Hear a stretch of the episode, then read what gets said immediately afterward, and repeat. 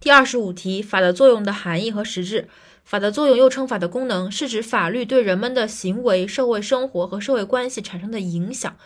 落脚点在影响。法的作用又称法的功能，是指法律主体，然后客体对人们的行为一行为二社会生活三社会关系产生的定性影响。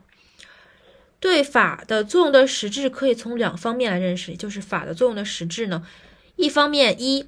法的作用是国家权力运行和国家意志实现的具体体现，强调国家权力运行、国家意志实现。